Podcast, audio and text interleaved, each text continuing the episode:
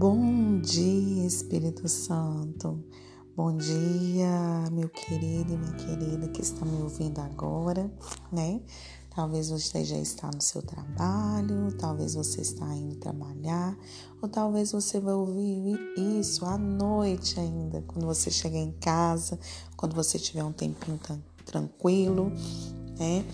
Hoje o nome do nosso dia é esperança né? Que nós possamos ter esperança em dias melhores, dias que virão para nos acrescentar, para nos fazer melhores, tá bom? Hoje, né, a gente está comentando durante essa semana toda as cinco linguagens do amor. Talvez você nunca ouviu falar sobre isso, mas nós estamos discorrendo, né? Todos os dias uma linguagem, são cinco. Hoje a gente está na terceira figura de linguagem, né? E você, já quero te pedir, né? Você que quando acabar de ouvir esse áudio, compartilhe com o maior número de pessoas para que você possa também abençoar outras pessoas com essa palavra. Combinado? Então vamos lá. Em Romanos 15, 2 diz assim: Pelo contrário, cada um de nós deve agradar o seu irmão para o bem dele a fim de que ele cresça na fé. Entendeu? Vou ler de novo. Pelo contrário, cada um de nós deve agradar o seu irmão para o bem dele, a fim de que ele cresça na fé. Hoje nós vamos falar sobre a linguagem do amor do toque físico. Ah, mas o que pode ser isso? Porque muitas pessoas se sentem amadas e seguras através do toque. Você já viu aquelas pessoas que sempre querem estar te abraçando, te beijando, né? Sempre quer ter um contato físico com você? Então, são pessoas que revelam seu amor através do toque físico. A figura de linguagem dela é dar e receber amor, com abraços, com beijos, com mãos dadas, carinhos e muitas outras coisas. E isso, gente, vale ressaltar que é para todos os relacionamentos, tá? Talvez você pode pensar assim, ah, é relacionamento entre homem e mulher. Não, de amigos também, família, né? Sempre você vai conhecer alguém que vai demonstrar amor através do toque físico. Comece a observar as pessoas ao seu redor. É importante saber se o outro também deseja receber amor dessa maneira. Você já viu pessoas que vêm abraçar, beijar, mas você observa também que tem pessoas que não gostam desse tipo de coisa.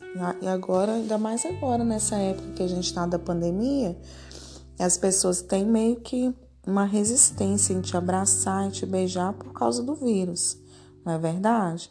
Mas quando a pessoa quer demonstrar amor, ela não quer nem saber de vírus, de máscaras, tem que passar álcool.